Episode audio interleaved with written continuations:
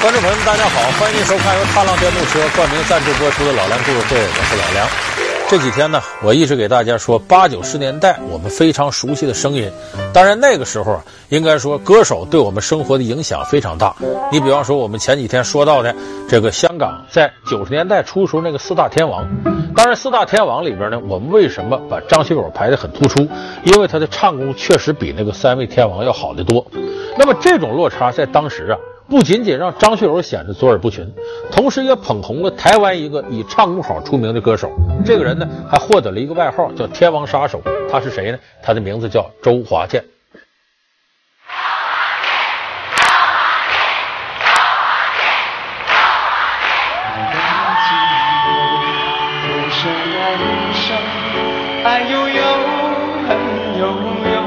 一首。让我欢喜让我忧，让我们认识了他。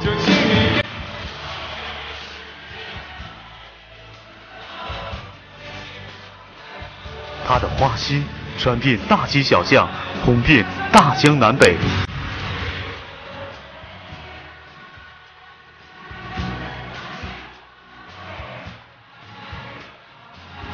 在九十年代异军突起的周华健，被称作“天王杀手”。他的经典歌曲被传唱至今，为何周华健在那个年代如此受欢迎？他脍炙人口的经典歌曲有哪些背后故事？本期老梁故事会将为你讲述《天王杀手》周华健。你给了谁？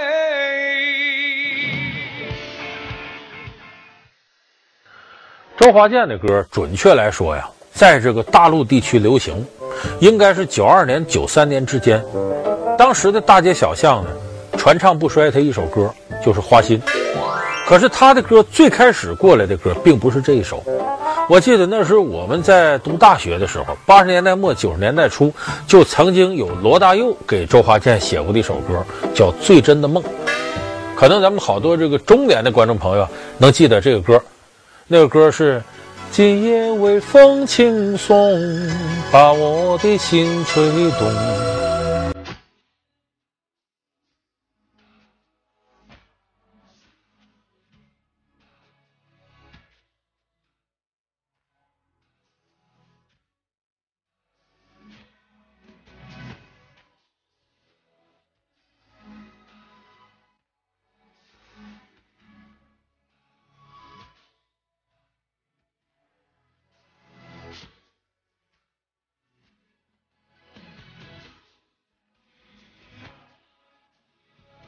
比较深情的一个歌，而那个时候周华健应该说演唱的风格啊，还没有像后来那么成熟。那么，但是当时呢，像周华健这样的歌曲《最真的梦》，确确实实好多人把它记住了。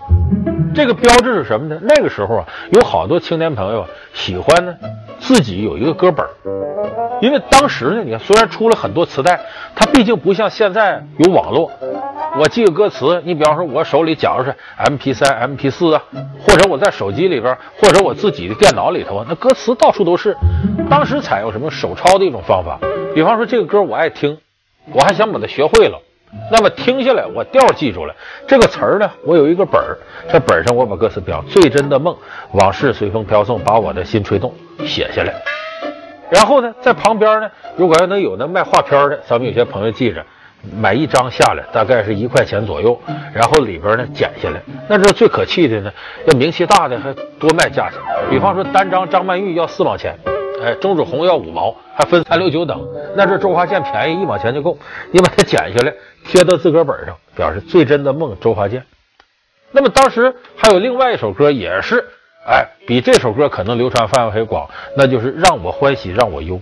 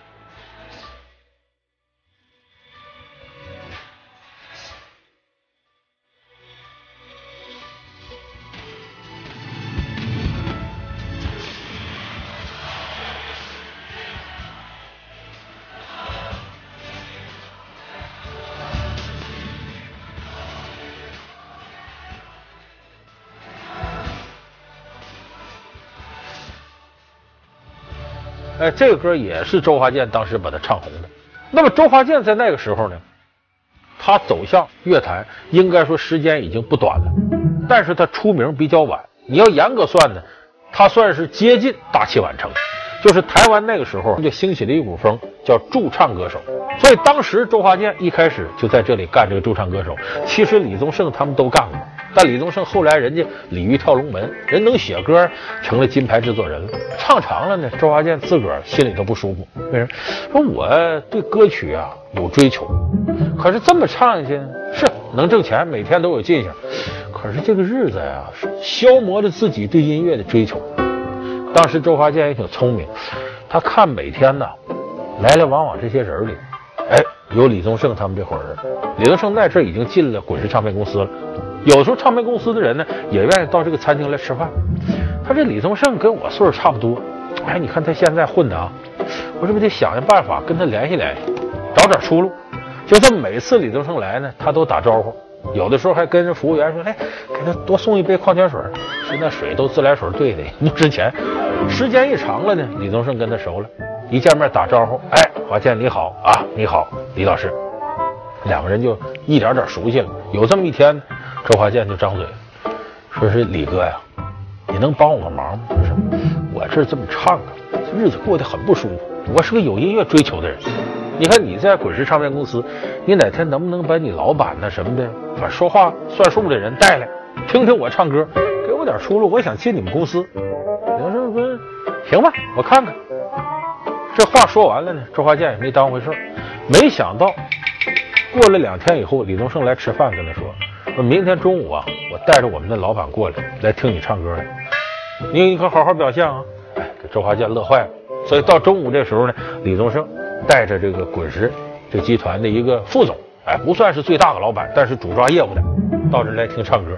这下周华健撒欢了，为啥？整个这餐厅里就他一人唱歌的，噼里啪啦汗珠子直掉啊，连唱了二十多首歌，小伙子卖力气。行，我们公司需要这样人，就这么拍板定下来，让他到公司呢来做这个助理，就是制作人助理。那么到了公司之后呢，你这个是骡子是马拉出溜来。机会给你的，看你怎么样。可一开始，周华健他捞不到特别好的机会。终于有这么一天呢，他来一个机会，有汽车广告找上门了，要求呢唱功好一点，这歌曲时间要长一点。哎，这个歌曲名字呢暂时定叫《新的方向》，哎，就心灵的心。那我们现在也经常看有些车的广告，什么心有多远了之类的，你就能走多远了。哎，和这个差不多。当时周华健难得的得到了这个独唱机会，人就要求你独唱，不是两个人起哄的，所以周华健呢很用心，啊，填词儿啊什么的，开始自己把这歌曲做下来。做下之后呢，人家那边老板也满意，也给了钱了，拿回去了。接下来周华健就在这等着，等什么呢？他等着这广告播出，因为那边是个大买卖家，肯定能播，还天天他关注啊各个电视台播没播什么的。那阵周华健家里头还挺穷。他也没时间看电视，也就没买电视，天天到各餐馆看人家电视里播没播，一等等半年没动静，他都把这茬给忘了。有一天呢，在台北的街上呢，他去坐公交车，在车站等车的时候，他听哪会飘来唱歌的声音，这么耳熟呢？听一会儿，耶，这就自己唱那个新的方向。他赶紧顺着声音找，找到那个地方呢，是个大排档餐馆，门口搁台电视机。等到他找到这儿呢。那歌就剩十五秒钟的播放时间了，他非常在等，很期待的看完了，看完他乐坏了。为啥？自己唱这个终于播出了，有出头之日了，在那兴奋攥拳头，我的我的。这时候大排档老板出来干嘛？收保护费的，你的你的。把 他当时兴奋够呛，所以那个时候周华健呢，非常难得的一点一点走熬出头来了。后来呢，他这首歌《新的方向》已在这个中国大陆地区流行开来。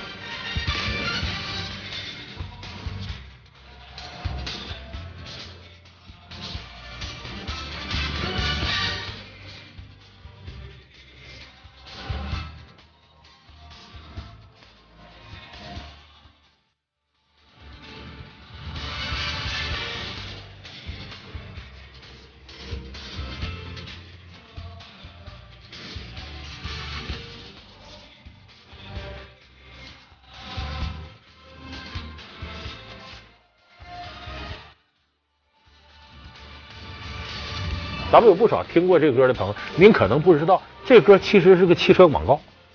但后来周华健做了点修改，把一些广告色彩很浓厚的能删就给删掉了。那么说周华健呢，他走上这条道，咱们得感谢这个李宗盛啊，对他的帮助很大。李宗盛也一直以他的大哥自居。但在这条路上，周华健确实也得到了其他人一些帮助。你比方说他老婆，周华健的老婆呢叫康翠兰，你听这名很中国吧？但不是，他是个美国人，在台湾工作。怎么认识的两个人？就是周华健呢，当驻唱歌手的时候，那时候周华健呢大学没毕业，在餐厅里刚开始唱，唱的时候呢，就有一些人呢觉得这个周华健嗓音好，愿意听，所以呢，有一帮人呢就来听他的。一开始呢，这康翠兰和他的同事四五个人一起来，听着听着呢，有人听腻了，就剩两三个人，再听着听着呢，别人都走了，就康翠兰在这听他的。哎，这周华健就注意了，因为我提醒大家一点，这个艺人呐，眼睛都尖。哎，这个行话叫靶点，靶点是什么意思？就是关注观众。你比方我在台上表演，这人天天都来，那我就知道这是我一个受众，我得对得起他。所以这个艺人眼睛很尖，你看他那很投入唱歌，那贼眉鼠眼，什么都能看见。这周华健一看，呀，他天天来。一来二去跟他聊天，不唱歌的时候俩人聊，聊聊就熟了。后来聊聊俩人走一块去了。这个康翠兰，美国人啊，对周华健的支持体现在哪儿呢？这个周华健当时啊，台湾那个大学呢，连预科带什么念五年。周华健那时候念到大四了，就再熬一年呢，文凭拿到手了。可是周华健实在不愿意上课，就想唱歌，跟家里说我不念了，我要当纯粹的驻唱歌手。他家里不同意，说你再熬一年，文凭到手再说呀，你有个退路啊。周华健不想等了，所有的亲戚朋友都反对，只有这康翠兰说：“我同意你这么干。”哎，周华健很感动，所以后来呢，一旦事业小有成就呢，马上就跟康翠兰结婚了，而且自己周华健都说，一开始走上这路的时候，他收入没康翠兰高，两个人养家靠谁？康翠兰拿出收入来养着他。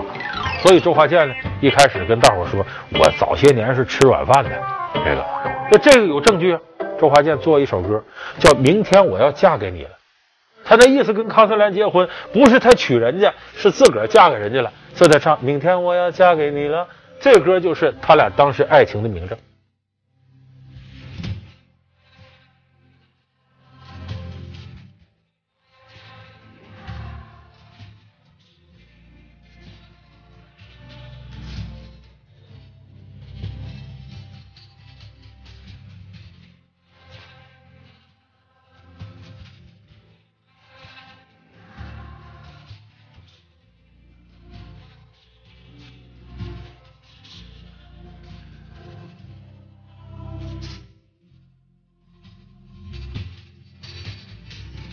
后来结婚以后呢，周华健这点好，很少传出绯闻。你别看他后来写了一个花心，那个花心，你看名字叫这个，这个歌词里边写的很正，表达了对自己爱的人呢一往情深，要满足他一些追求人生幸福的要求。所以这个花心这歌呢，也是周华健对爱情的一种表达。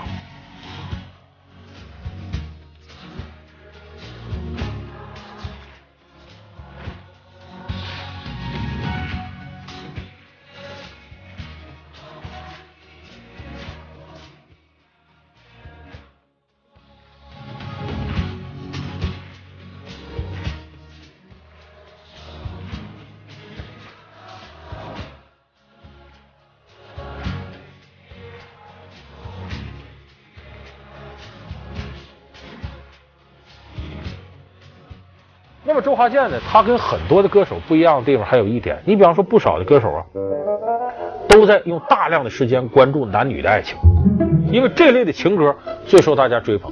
可是周华健的视角非常开阔，你比方说他有一首歌叫《亲亲我的宝贝》，你要刚听以为啊这又是情爱歌曲，可你一听内容，你知道不是，是唱给自个儿孩子的，而且是刚出生的孩子。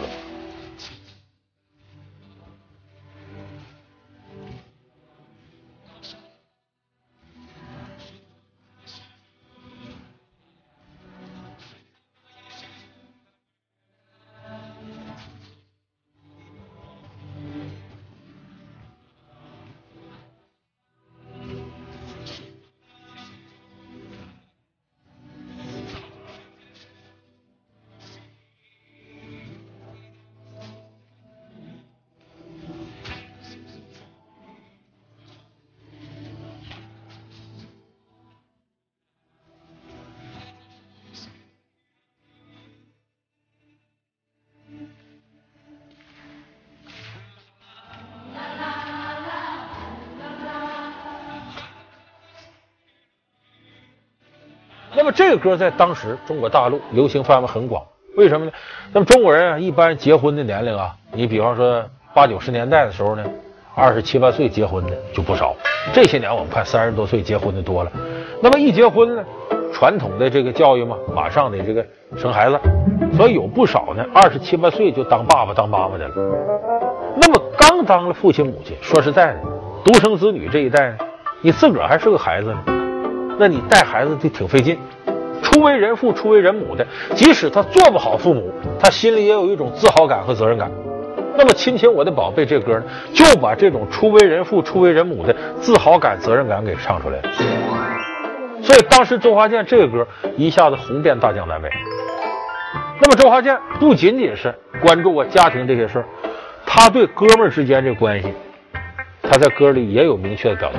因为确实你必须得承认，他这个成长过程当中得不少这个人的帮助。你像前面我们说是让我欢喜让我忧这歌，本来是人家老板让他写这歌，他写不出来了，剩一天功夫推到李宗盛那去了，李宗盛没招了，这这这老弟求我的事儿。在家里憋了半宿，给他憋出这首歌。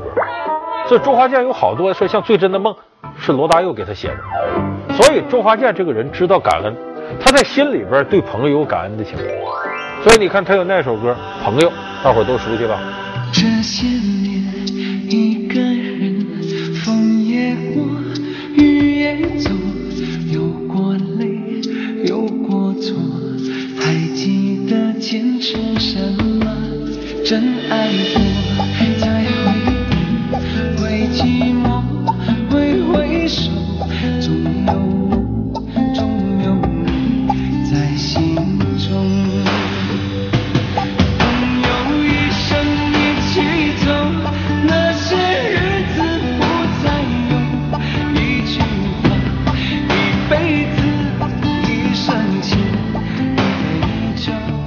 歌我管它叫三字经歌曲，里边字儿全是仨字儿，一行一行的。但是这个歌你唱起来之后呢，在那种相对舒缓的节奏之下，你更能体会到跟朋友天长日久的这种感情。当然，周华健在实际过程当中呢，跟朋友的合作也非常多。你比方说，他在两千年的时候，跟这个李宗盛开演唱会，俩人弄个周李二人转。那么这个演唱会很成功。他为什么要做这个演唱会呢？他不是他自己要怎么着，他想帮李宗盛。就请你给我多一点点时间，再多一点点问候。在周华健的生命里，朋友是永远无法代替的。二零零五年的《周李二人转》，正是周华健与好友李宗盛一起合开的演唱会。这个演唱会还有一个特殊的意义，这到底是什么？李宗盛遇到了怎样的困难，需要周华健的帮忙呢？广告之后为您继续讲述。一个朋友。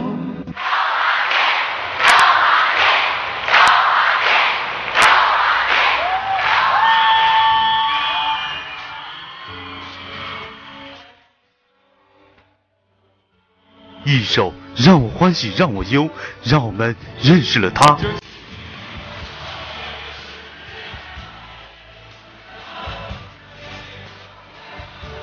花心传遍大街小巷，红遍大江南北。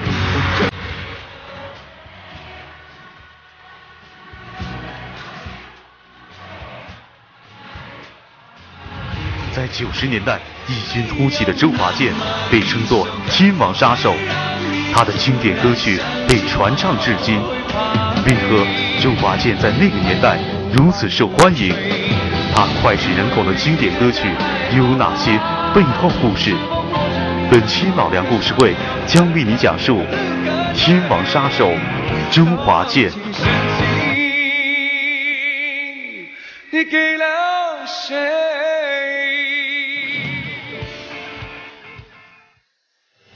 就请你给我多一点点时间，再多一点周华健的生命里，朋友是永远无法代替的。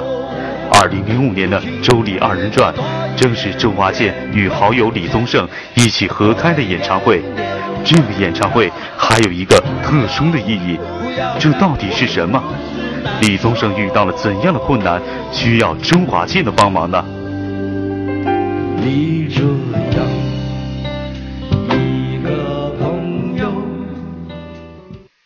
因为李宗盛当时呢，刚刚跟林忆莲两个人呢掰开，心情比较灰暗。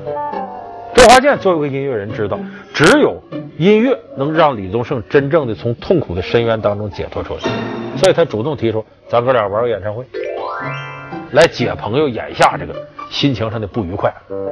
那么后来我们看，以这个为雏形，两千零九年的时候呢，李宗盛、周华健、罗大佑、张震岳这四个人又组成了个纵贯线乐队，在全国各地巡演。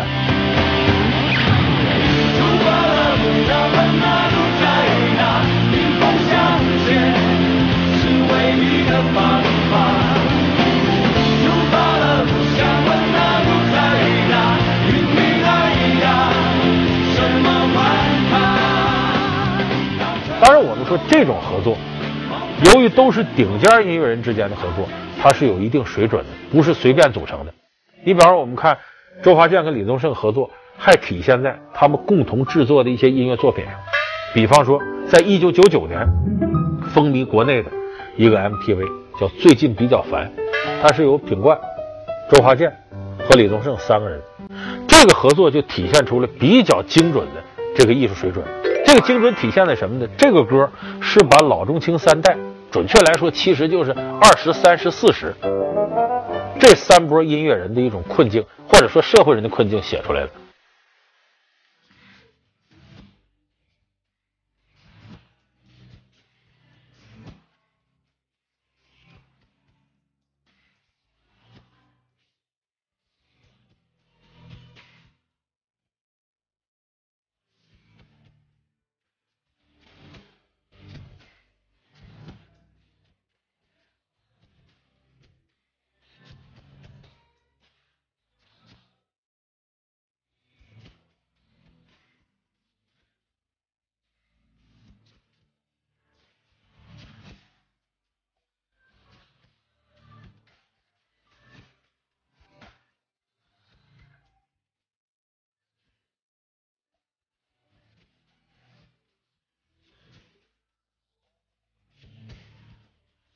你看这里头的歌词，那个品冠他唱的“陌生的城市有何处有我的期盼”，哎，告别了家乡的朋友，现在的我更感觉孤单，这是他烦的一个原因。这说明二十多岁刚刚离开家乡。等周华健呢，三十岁了，已经成家有孩子了，所以他的苦恼是：女儿说六加六结果等于十三。我们老段说这个怎么办？他说这个基本上很难。等到了李宗盛的烦恼呢，事业有成了，到了一定高度了，他有危机感。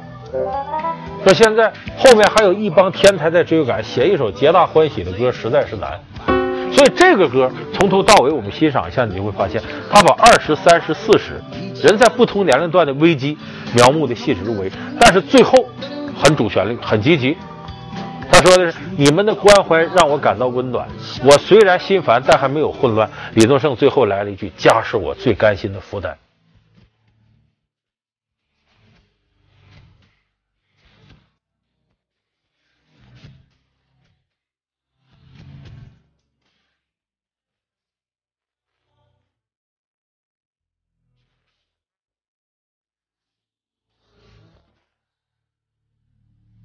谢谢您收看这期老梁故事会。老梁故事会是由踏浪电动车冠名赞助播出的。我们下期节目再见。